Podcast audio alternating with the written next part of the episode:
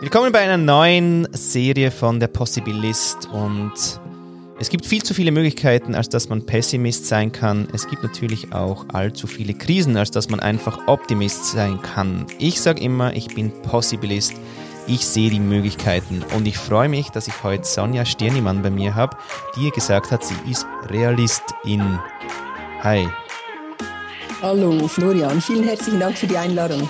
Wer ist man denn so, wenn man Realistin ist? Wer bist du? Ähm, ich würde jetzt mal sagen, ohne zu wissen, was ein Possibilist ist, ich habe das natürlich nachgeschaut, als ich da von deinem Podcast erfahren hatte. Ich sehe die Chancen wahrscheinlich ebenfalls, aber ich komme relativ rasch wieder auf den Boden zurück und sehe dann vor allem auch die Risiken. Mhm. Und ich liebe nichts mehr, als Risiken zu mitigieren, zu analysieren und Möglichkeiten zu finden, wie ich es dann trotzdem tun kann. Hm. Also kleines Beispiel, ich ähm, war eine leidenschaftliche Motorradfahrerin und ich sage immer, Motorradfahren kann man und Motorradfahren ist absolut genial und ich hätte es nicht missen wollen, aber ich kannte das Risiko und ich war im Driver Seat und genau darum geht es mir. Man kann entscheiden, ob man sich einer Gefahr ähm, aussetzt oder ob man ein Risiko eingeht. Und ich bin ein Mensch, der Risiken eingeht, aber sich ungern Gefahren aussetzt. Hm. Nice. Jetzt bist du wirklich in diesem crazy Cybersecurity Act irgendwie. Da machst du ja, da schreibst du Bücher, da berätst du. Wie, wie muss man sich das eigentlich äh, vorstellen, auch zu Zeiten äh, nach Lockdown und also dauert meistens mehr als 45 Minuten, wie wir das von all diesen Serien hier kennen und ist oft auch sehr viel langweiliger, ähm, weil ich sage mal, wir sind oft tagelang, Wochen, monatelang dran, überhaupt einen Sachverhalt herzustellen. Und Cyber, die ganze Cyberkriminalität ist eigentlich ein Unding, sage ich jetzt mal, von der, ähm, einfach von der Formulierung her, weil wir sagen ja auch nicht, wir haben einen Messerangriff oder wir haben ein Messerattentat Mhm. Das ist, die Cyber ist eigentlich die Waffe. Cyber ist das Territorium, in dem wir uns ähm, befinden. Und ich bin jetzt langsam satt, dass man überall dieses Cyber-Thema hört. Weil okay. es ist irgendwie so ein, ein Buzzword, wo ich sage, okay, aber jetzt langsam haben wir das irgendwie geschnallt, dass seit über 30 Jahren, dass wir halt, halt einfach in unterschiedlichen Territorien unterwegs sind. Ja. Und wenn wir im Territorium Cyber unterwegs sind, haben wir andere Gefahren, als wenn wir uns so bewegen im analogen Umfeld, wie wir das irgendwo die letzten paar hundert oder paar tausend Jahre gemacht haben. Also weißt du, ich sage mal, von der mhm. Wirtschaftskriminalität her haben wir Cyber als Unterkategorie. Ja. Aber ich stelle mir jetzt so vor, also du bist ja auch in vielen Verwaltungsräten äh, tätig, da sagt einer wahrscheinlich so aus dem Affekt, naja, also da, das ist ein Cyberangriff, ja, oder irgendwie, also das Wort Cyber killt eigentlich gleich jegliche Möglichkeitsdiskussion, weil ist gefährlich. Genau, und man weiß es nicht. Und übrigens einfach so dieses, diese Ausrede, die ich, auf die ich allergisch reagiere, Cyber ist nur ein technisches Thema. Und ich behaupte mal, Cyber ist definitiv kein technisches Thema, sondern ein menschliches Thema. Mhm. Weil die schwächste Stelle oder das schwächste Glied auch in dieser Kette sind schlussendlich wir als Menschen. Mhm. Das sind wir, sei es irgendwo auf Stufe Verwaltungsrat, Geschäftsleitung, Mitarbeitende, die glauben, es passiert einfach nur den anderen. Und darum müssen wir uns ja nicht darum kümmern. Mhm. Und das sind immer nur die Bösen, die Bösen irgendwo aus den, ähm, aus den fernen Ländern, die wir uns da so vorstellen. Mhm. Aber wenn wir ehrlich sind und wenn wir auch diese Studien etwas genauer anschauen, über 60 Prozent der Cyberangriffe, und das war bereits vor drei, vier Jahren so, sind von internen oder ehemals internen Tätern. Ja. Und auch das möchte ja natürlich niemand hören, weil nee. sie nach dem Motto, um, geht gar nicht, weil ich habe nur die besten Mitarbeiter eingestellt. Also kann gar nicht sein, dass irgendeiner von uns, und das ist auch absolut menschlich, sowas getan haben könnte oder uns dann irgendwo im Nachhinein noch erpresst. Und ich sage mal, diese Blindheit stört uns auch, die Möglichkeiten zu sehen, wenn wir zurückkommen auf dich, auf den Possibilist. Mhm. Also die Möglichkeit, auch kriminell zu denken. Mhm. Und was wir sehr oft tun, quasi auch mit unseren Kunden zusammen, und das dauert immer etwas, dass wir, dass wir uns einen halben Tag Zeit nehmen und das Motto Thinking like a Fraudster, also wir denken, als wären wir kriminell. Was könnten wir tun, um unser Unternehmen zu schädigen?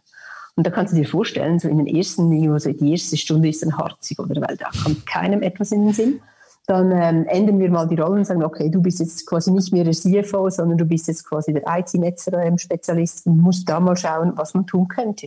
Und es ist unglaublich, was die Menschen dann irgendwo herausfinden. Und dieses interne Wissen, das liegt brach, das wird gar nicht genutzt. Und jedes Unternehmen, unabhängig von der Größe, hat dieses Insiderwissen, das eigentlich diese Möglichkeiten, auch diese Schlupflöcher, sage ich mal, aufdeckt und so dem Unternehmen quasi einen Riesendienst erweisen kann, im Sinne von, wie stopfen wir die Löcher und wie stellen wir sicher, dass wir dadurch unser Unternehmen und ich sage immer unsere Kronjuwelen, das sind ja unsere Daten, quasi schützen können. Mhm. Wie muss man sich das so vorstellen? Also gibt es ein Muster, dass da dann immer IT-Leute sind, die dann äh, die Fraudster sind? Oder da kann es dann auch irgendwie, also überspitzt gesagt, die Putzkraft sein?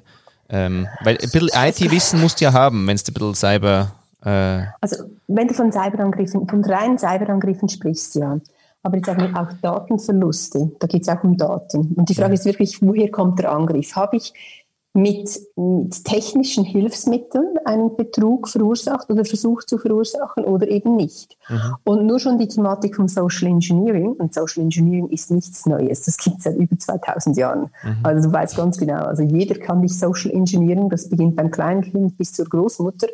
Es geht darum, einen Menschen dazu zu bringen, etwas zu tun, das man wahrscheinlich nicht tun würde, wenn man nicht da irgendwo in diese Richtung gelenkt würde. Ähm, Social Engineering mit dieser böswilligen Absicht, und das wird dann sehr oft ähm, in Verbindung gebracht mit dieser Cyberkriminalität, da ist es wirklich die böswillige Absicht von dieser Person, dich zu einem Handeln veranlassen, das du sonst nicht tun würdest. Beispiel, wenn du eine E-Mail kriegst, und die sind heute wirklich sehr gut, mit einem CV dran, und du bist jetzt gerade auf, du bist jetzt wirklich gerade daran, dass du neue Stellen besetzen möchtest in deinem Unternehmen und das kommt so echt daher, dann muss man davon ausgehen, dass du dieses öffnest. Mhm. Und dann wirst du als Mensch ingeniert. Jetzt haben wir natürlich technisch ganz viele Möglichkeiten, wie wir das unterbinden können. Nur, wenn wir schlussendlich nichts mehr in unser Unternehmen lassen, da kriegen wir auch, da kriegen wir auch keine Informationen mehr. Also diese Gratwanderung ist sehr groß. Und was ich einfach nach wie vor beobachte, ist, dass auch von Stufe Geschäftsleitung dieses Thema oder auch Verwaltungsrat sehr oft nur in die Schublade der IT gesteckt wird. Mhm. Und das geht gar nicht, weil die ganze Thematik von IT-Sicherheit oder ich sage mal Cybersicherheit, Datensicherheit, das gehört als strategischer Punkt auf Stufe Verwaltungsrat und Geschäftsleitung besprochen. Mhm. Weil wenn du die, diese Lobby nicht hast, dann können, können deine Verantwortlichen noch so gut sein, die können sie gar nicht umsetzen. Ja, spannend, aber das ist eigentlich schon, es geht eigentlich schon fast wieder so um die Datenkultur. Also wir sind wieder beim Wort Kultur, oder? Absolut. Und ich habe mir sogar Notizen gemacht. Also ich bin unterwegs mit einer Mission, dass wir durch Kultur und durch unser, unser Verhalten diese Sicherheit mhm. herstellen können mhm. und uns nicht verlassen müssen auf irgendwelche technischen Hilfsmittel und auch nicht die Technik als unser Feind sehen. Also mhm. ich meine, wir haben ja jetzt gerade in dieser speziellen Zeit, da sehen wir ja sogar wieder Menschen als unsere Feinde, weil die uns irgendwie mit etwas anstecken könnten. Genauso ist irgendwie jedes Computerprogramm böse. Wir sagen, nee, es geht um einen gesunden Menschenverstand. Wie gehe ich mit diesen Themen um? Und wir sind jetzt einfach in einem Zeitalter, wo Daten noch viel relevanter sind als noch vor 100 Jahren. Mhm. Und Daten gilt es zu schützen. Mhm. Trotzdem, also wir haben ja auch die Gegenbewegung, oder? Daten quasi Transparenz, also alles ist transparent und ähm, wie wird das diskutiert dann? Also das ist auch so ein mega. Mhm. Ich sag mal, also ich bin da irgendwo extrem entspannt, weil ich sage mal, ich habe ich hab nichts, zu, nichts zu verbergen. Aber es geht auch um Daten, die du in deinem Unternehmen hast. Das sind vielleicht auch ähm, das sind Geschäftsgeheimnisse oder das sind Kundengeheimnisse. Und die gehören ja nicht allen. Die möchtest du mhm. jetzt auch nicht irgendwo ähm, preisgeben. Ich habe letztes Mal einen schönen Artikel über ähm, Zweifelchips gelesen. Mhm. Und ich meine, welcher Schweizer liebt keine Zweifelchips? ich meine, es ist klar, dass dieses, diese Rezeptur, die soll nicht an die Öffentlichkeit gelangen, auch wenn wir für Transparenz sind. Also gilt ja. es doch, diese Daten zu schützen. Mhm. Und ich finde schon, dass man irgendwo dieses Recht haben sollte, dass man etwas schützt, das einem extrem viel wert ist. Mhm. Du hast gerade gesagt, weißt, was ich meine? Es, ja, ja, mir, es, geht mir nicht darum, dass niemand weiß irgendwo, also wie soll man sagen, ich lasse mich ungern tracken, aber mhm. es ist einfach ein komisches Gefühl. Auf der anderen Seite sage ich, who cares, wo ich hinlaufe. Mhm. Ja, das, dass du das äh, auch so sagst, ja. Also ja, also je nach Situation, oder? Also ähm, ist es ungünstig, wenn man weiß, wo du hingehst. Ja? Ich würde, also ich sage du kennst ja diesen Spruch, ähm, was Integrität eigentlich ist, oder ist das, was du tust, ähm, is doing the same thing as if no one will watch you. Also wenn, wie wenn nie, nie, niemand zuschauen würde. Und ich glaube, wenn du so agierst mhm. oder versuchst so zu agieren, dass sich jederzeit jeder beobachten könnte, dann hast du eigentlich wenig zu befürchten. Aber da beginnt es natürlich. Also, ja. weißt du, diese Dilemmasituation. Und da kommen wir zurück auf Kultur und Integrität. Und ich sage immer, man müsste bei der Integrität beginnen, auch bei der Auswahl von Mitarbeitenden, dass man sich da irgendwo noch zwei, drei Fragen mehr überlegt, auch in diesen ganzen Assessments, wenn man Führungskräfte irgendwo evaluiert oder auch Mitarbeitende. Welche Werte haben wir bei uns im Unternehmen? Welche wollen wir fördern und was bedeutet Integrität für uns? Und das ist eine sehr unangenehme Diskussion teilweise. Das ist verrückt, ja. Wie, wie erlebst du jetzt das äh, auch in Verwaltungsräten? Weil jetzt, wenn du das mir sagst, ich habe zum Beispiel auch mit dir äh, Sven Franke, der ist ja für New Pay, das heißt neue Entlohnungssysteme. Mhm.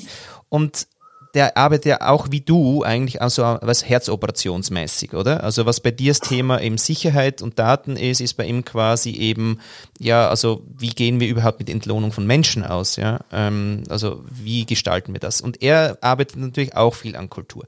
Dann kommen die ganze Armada New Work äh, Hippies, oder? Die jetzt mhm. irgendwie auch an Unternehmen irgendwas ähm, halt ihre, eigentlich meistens ihre Glaubenssätze reinwürgen wollen, bös gesagt. Wie erlebst du das im Verwaltungsrat, wie man sich da jetzt entscheidet, wie man an Kultur überhaupt arbeiten kann. Also das ist ja alles ein Irrsinn irgendwie, oder? Das ist ein Dschungel und, und wo fängst du eigentlich dann wirklich an? Ist es wieder so ein doch dann der Patron oder die Patronin, die es dann vorleben müssen, damit ein bisschen irgendwie Ordnung drin ist? Oder wie kann man das heute sich vorstellen, so einem Verwaltungsrat? Und Kulturarbeit. Stell dir, stell dir jetzt mal vor, oder ich, ich habe jetzt, ich habe das Glück, dass ich wirklich in Verwaltungsräten bin, wo dieses Thema, auch die Konstellation des Verwaltungsrates, genauso wie der Geschäftsleitung, ein großes Thema ist und sehr viel Wert darauf gelegt wird. Und ich habe unterschiedlichste Verwaltungsratsmandate, von Startup bis zu, ähm, zu den börsenkotierten Großen. Und es geht wirklich darum, wie setzt man Verwaltungsräte zusammen? Also wer passt da rein? Und das ist eine ganz eine simple Frage, was passt? Also was brauchst du, um dieses Rad rumzubringen? Und da geht es auch um die Diversität. Da meine ich jetzt nicht Gender Diversity, sondern wirklich Diversität auch im Denken. Weil wenn du besser werden willst, brauchst du Spiegelbilder, brauchst du Reflexion, dann brauchst du auch irgendwo Reibung im Sinne von, das passt. Also man muss sich irgendwo muss sich austauschen und man muss irgendwo einen Weg finden. Und es geht wirklich darum, dass man sagt, wer, wer, passt zu dem? Also wer passt zum Unternehmen? Wer könnte unser Unternehmen auch weiterbringen, was die Kultur betrifft? Und ich finde es immer schrecklich, wenn man irgendwo auf einem Flipchart schreibt, so quasi, wir sprechen jetzt über Kultur. Und ich so, okay, was soll ich jetzt da? Mhm. Das muss, das muss auch, und das erwarte ich von Führungspersönlichkeiten, von diesen sogenannten Leaders, dass das selbstverständlich ist, dass man daran arbeiten will. Und es beginnt im Kleinen. Also es beginnt doch auch damit, wenn man zum Beispiel Kinder hat, welche Werte möchte ich denen weitergeben? Und sich das auch mal ganz klar überlegt, mhm. mal innehält irgendwo und sagt, was ist es überhaupt? Also was sollen sie jetzt quasi mitbekommen? Und das Gleiche ist für Unternehmen. Und bei den Unternehmen hat man natürlich immer noch auch den Druck, je nachdem, ob du börsenkotiert bist oder nicht, oder wie die Eigentümerstrukturen aussehen. Du hast einen Aktionär, und der hat Interessen, du hast ganz viele unterschiedliche Interessen und die gilt es auch zu managen, in einer Balance zu halten, dass man diesen Shareholdern und diesen Stakeholdern auch gerecht werden kann. Mhm. Und ich bin ein großer Freund oder eine große Freundin von wirklich irgendwo das perfekte Team zusammenstellen zu wollen. Oder mhm. es gibt ja natürlich auch einen Sprung, also tanz mit der Frau, die du mitgebracht hast. Also wenn du in einen Verwaltungsrat kommst, dann machst du auch deine eigene Due Diligence im Sinne von Risikoassessment und sagst, kann ich mit diesen Damen und Herren und will ich und glaube ich daran, dass wir so viele Möglichkeiten haben, dass wir das Unternehmen einen Schritt weiterbringen. Mhm. Und da brauchst du keine New Work-Leute, da brauchst du keine New Pay-Leute, da brauchst du keine Kulturmenschen, die dich da unterstützen. Das ist genauso, wenn du die Strategie auslagerst, dann hast du echt nicht die richtige Crew an Bord. Mhm. Mhm. Jetzt, äh, wie bist du zu dem ganzen Cybersecurity-Thema eigentlich gekommen? Also wie kommt man da als Frau hin? Als Frau.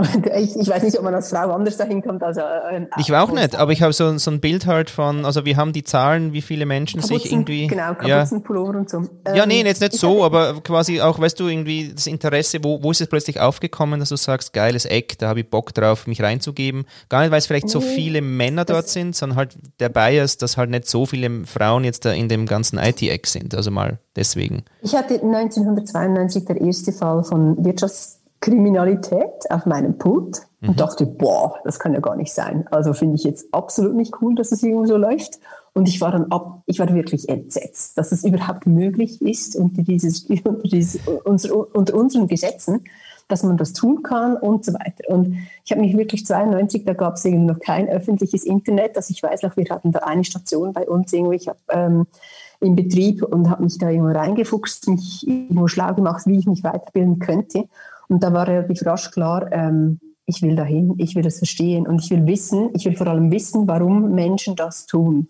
Mhm. Warum überschreiten Menschen solche Grenzen? Und das hat sich dann weiterentwickelt in den letzten, sage ich mal, 28 Jahren im Sinne von die Wirtschaftsdelikte. Mhm. Einfach die Wirtschaftsdelikte irgendwo mit Betrug, ähm, mit Non-Compliance, also sich nicht an diese Verhaltensnormen zu halten. Und dann immer mehr jetzt quasi eben mit diesem neuen Territorium Cyber kommt ebenfalls dazu. Dann hieß es ja immer, das ist nur IT, hat überhaupt nichts mit Wirtschaftskriminalität zu tun. Ich sage, klar hat es mit dem zu tun. Mhm. Geht wieder um die genau gleiche Thematik. Man möchte, es geht um böswillige Absichten, die da irgendwo ähm, vollzogen werden, auch teilweise kriminalisierte ähm, äh, Kriminalität. Ja, was habe ich jetzt gesagt? Äh, organisierte Kriminalität. Mhm. Also da kommst du irgendwo einfach rein. Wenn du dich mit den Themen Non-Compliance, Wirtschaftsdelikte befasst, dann kommt Cyber ganz logisch mhm. dazu. Mhm. Für mich, also das war irgendwann natürlich. Brauchst du denn überhaupt so? interessiert den Mensch. Ja, genau. Aber braucht es dann, also wie viel, wie viel technisches äh, Verständnis braucht es dann doch irgendwie? Du brauchst, du brauchst irgendwo ein technisches ähm, Verständnis und ich bin auch nicht alleine also in meinem Unternehmen. Wir haben auch IT-Forensiker, also wirklich IT-Forensiker, nicht nur Ermittler. Mhm. mhm. Ich mit meinem Background bin natürlich auch stark in der Ermittlung und in der Gesprächsführung.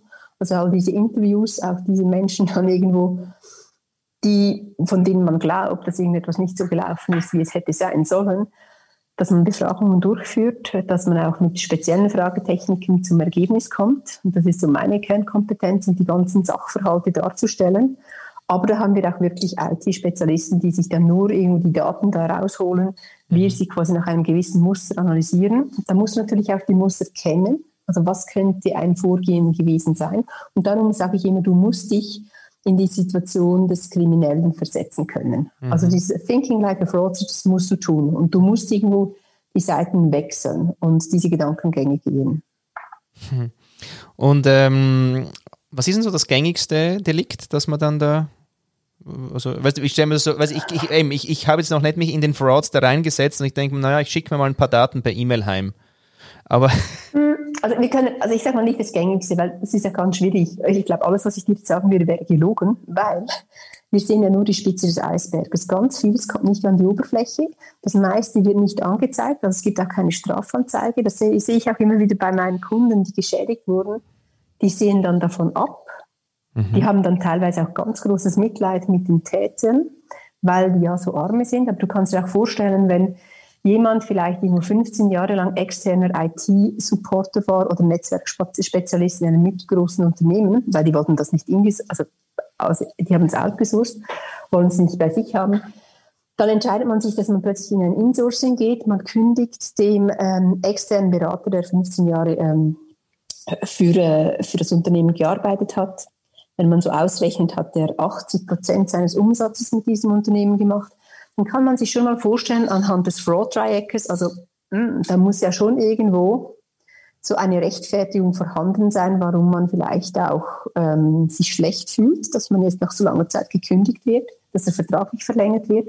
Man hat die Möglichkeit, man spricht beim Fraud-Dreieck ja immer über diese drei, drei Punkte, also du hast die Gelegenheit, das mhm. hätte so ein Netzwerkspezialist, der kann da auch rein. Mhm dann hast du diesen Druck. Also wenn dir 80 Prozent deines Umsatzes wegfallen, dann hast du wahrscheinlich einen ziemlich großen finanziellen Druck. Und diese Rechtfertigung, die kommt dann auch sehr oft emotional daher, so nach dem Motto, ich habe denen immer alles geliefert, jetzt setzen sie mich auf der Straße und so weiter. Mhm. Man muss aber wissen, also bis jemand dann wirklich diese Grenze überschreitet, dauert es schon. Mhm. Und die meisten befinden sich dann auch relativ lange in einer Dilemmasituation, weil die wenigsten Menschen sind von Geburt aus irgendwo ähm, kriminell oder absichtlich ähm, schädigend unterwegs. Ja. Und das ist dann eine Abwägung und je höher der Druck ist, und je einfacher die Rechtfertigung für sich zu finden ist, desto eher überschreitet man diese Grenze. Das ist auch oft so, wenn du mit Wirtschaftskriminellen ähm, sprichst. Das finde ich jetzt auch extrem krass. Die Menschen sehen aus wie du und ich, also das sieht man niemandem an. Die glauben an ihre Geschichte, an ihre Rechtfertigung. Die glauben, dass ihnen das zusteht. Mhm. Und ich finde ich find das so spannend, auch diese Kombination aus Technik, ähm, Wirtschaft und dem Menschen, diesem menschlichen Verhalten. Was mhm. braucht es, dass jemand in diese Situation kommt, finde ich enorm spannend. Sag mal die drei Sachen. Also äh, Druck. Du hast Druck, dann hast du die Gelegenheit. Gelegenheit und? Also, und die Rechtfertigung. Ah, die Rechtfertigung, okay. Mhm. Und wenn du dieses Fraud-Dreieck anschaust, weißt du, ein, jemand, der in, in der Finanzabteilung arbeitet, der hat wahrscheinlich die Gelegenheit an sehr viel Geld, könnte an sehr viel Geld kommen, mhm. wenn du kein Vier-Augen-Prinzip hast. Und der Druck, der kann natürlich auch jetzt in dieser Krise, wo wir sind, weltweit, übrigens haben die, die Fälle, und vor allem auch die Cyberfälle, im letzten halben Jahr massiv zugenommen und man geht davon aus, dass die noch stärker ansteigen. Das ist eine Studie von der ACFE, das ist die Association of Certified Fraud Examiner. Die haben im Mai die erste rausgegeben, jetzt im September die zweite und der Trend geht nochmals in die gleiche Richtung und zwar wirklich nochmal noch mal steiler ansteigend, als man vor einem halben Jahr gedacht hatte. Und immer eben auch sagen, von innen, ja. auch von innen. Ähm, ich glaube, die haben es nicht analysiert, woher. Okay. Ähm, man muss aber davon ausgehen, wenn man schon sagt, dass über 60 Prozent von internen oder ehemals internen sind, mhm. dann wird es auch in Zukunft so sein nee. und nicht die organisierte Kriminalität, die ja. sich da alleine bereichern möchte. Und es ist natürlich auch ein, wie soll man sagen, wir können es ignorieren und nichts tun. Oder wir können sagen, okay, es gibt's, also überlege ich mir, wie ich sensibler werde auf die Thematik. Und ich bin überzeugt, dass die beste Prävention ist die Sensibilisierung. Und für, auf was sensibilisierst du dann? Also auf Kultur? nee, nee, also wirklich, was könnte passieren? Also wie gesagt, thinking like a frotzer, wo hätten wir die Schlupflöcher? Okay. Ich hatte letztes Mal irgendwo so eine spannende Diskussion mit einem Geschäftsleitungsmitglied ähm, für, für einen Workshop in dem Bereich, also kurz. Ähm, dann hieß es, ach nee, also die am Empfang, die müssen da nicht dabei sein, weil ja, also die sind ja eh, also intellektuell nicht auf meiner Höhe. Da dachte ich so, okay, also einmal glaube ich nicht, dass die Personen, die am Empfang arbeiten oder quasi im Kundendienst, im Kundenservice, dass die nicht wissen müssen, um was es geht. Und wenn, wenn die Person schon das Gefühl hat, die sei nicht auf der richtigen Höhe, dann sind es die falschen Menschen oder quasi das falsche Team, das sie sich da zusammengestellt hat. Weil, wo sind die Eintrittsmöglichkeiten in ein Unternehmen? Das ist immer dort, wo der Kontakt zu Menschen besteht. Und Menschen am Empfang im Kundenservice, die sind eigentlich direkt ähm, in Kontakt mit möglichen Kriminellen oder Cyberkriminellen. Mhm. Also von dem her sage ich, es müssen die ganzen Hierarchiestufen müssen geschult und sensibilisiert werden. Also mhm. lieber gesensibilisiert als geschult, damit man ein Sensorium entwickelt dafür. Mhm. Dass es einfach normal wird und dass es kein Tabu ist, sondern dass man einfach darüber spricht, wie alles. Im Motorradfahren ist ja gefährlich, wissen wir, mhm. und tun es trotzdem. Jetzt, äh, also es klingt jetzt ja so, dass du eigentlich wirklich sehr zukunftsgerichtet bist. Also, und ich habe mir jetzt so vorgestellt, naja, Cyber Security, da, da höre ich dann den ganzen Tag, ja, aufpassen da und dort und eher so die, die Rolle des Bremsers oder der Bremserin. Wie ist deine Rolle dann so ab und zu? Also. Nee, überhaupt nicht. Aber ich sage mal, ich bin sicher, ich habe die Rolle von der Challengerin im Sinne von, sind die Systeme wirklich up to date? Also wissen wir, wissen wir, wo die Schlupflöcher sind? Ich will die Risiken kennen. Ja. Und das, das bin so ich, wo ich sage, weißt du, lieber mit offenen, mit offenen Augen irgendwo ein Risiko begegnen, das hilft. Also dann weißt du, auf was du dich einlässt. Und ich mhm. sage, du kannst auch gar nicht alles abdecken. Und all die Menschen, die glauben, die können jetzt noch irgendwo, sie hätten alles im Griff und sie bräuchten jetzt noch eine Cyberversicherung und noch dieses und jenes. Schlussendlich haben wir keine Sicherheit, dass es uns nicht auch passiert. Und die Frage ist eher, wann und nicht ob. Also wir werden alle in irgendeiner Form mit dieser Art von Schädigung konfrontiert sein in Zukunft. Mhm. Also ich meine, sogar mir wurde meine meine EC-Karte wurde an einem Bankomat kopiert und ich stand dann, als ich dann zurückkam, irgendwo aus dem Ausland, also in der Schweiz kopiert, ich kam, stand dann, als ich zurückkam aus dem Ausland, drei, vier Wochen später am Flughafen in Zürich und ich konnte mir nicht mal mehr ein Bahnticket kaufen. Mhm. Also weißt du, was ich meine? Ich sage mal, wir werden alle auf die eine oder andere Art ähm, damit konfrontiert sein. Lustig, weil ich habe in meinem Leben, ähm, also als Unternehmer, klar mit dem Risiko abwägen und so weiter, das, ähm, aber weißt du, da gewöhnst du dich wieder an. Aber um mich schwirren ja nicht dauernd Risiken in dem Sinn, oder? Also das mhm. Thema gar nicht. Also wie lebt man da so? eigentlich eben, Mit dem Risiken. Ja, weil ich habe jetzt gerade gedacht, ich habe jetzt gerade überlegt, wo sind eigentlich so, aha, wo sind denn jetzt meine Schlupflöcher? Wenn du sagst, man muss die Schlupflöcher kennen, denke ich mir, aha, ja klar, okay, EC kopieren. Das habe ich mal, weißt du, wie lange ich mir das schon nicht mehr überlegt habe, irgendwie so eben Kreditkarten, Fraud und all das Zeug. Da bin ich auch viel zu nachlässig wahrscheinlich. Aber wenn du immer das Thema ja Risiko und Risiken um dich hast, äh, du, du, also du bist auch recht entspannt, dünkst du mich? Wie bleibt man entspannt? In, indem, dass man die Risiken auch nicht überbewertet. Also mein, Leben ist ein Risiko. Punkt. Okay. Und dann überlegen wir mal, welche nehmen wir, welche nicht. Und das meine ich jetzt absolut nicht fahrlässig. Also auch wenn es um die Systemsicherheit geht und wenn es um Mitarbeitende geht, dass man sagt, wie ist diese Situation?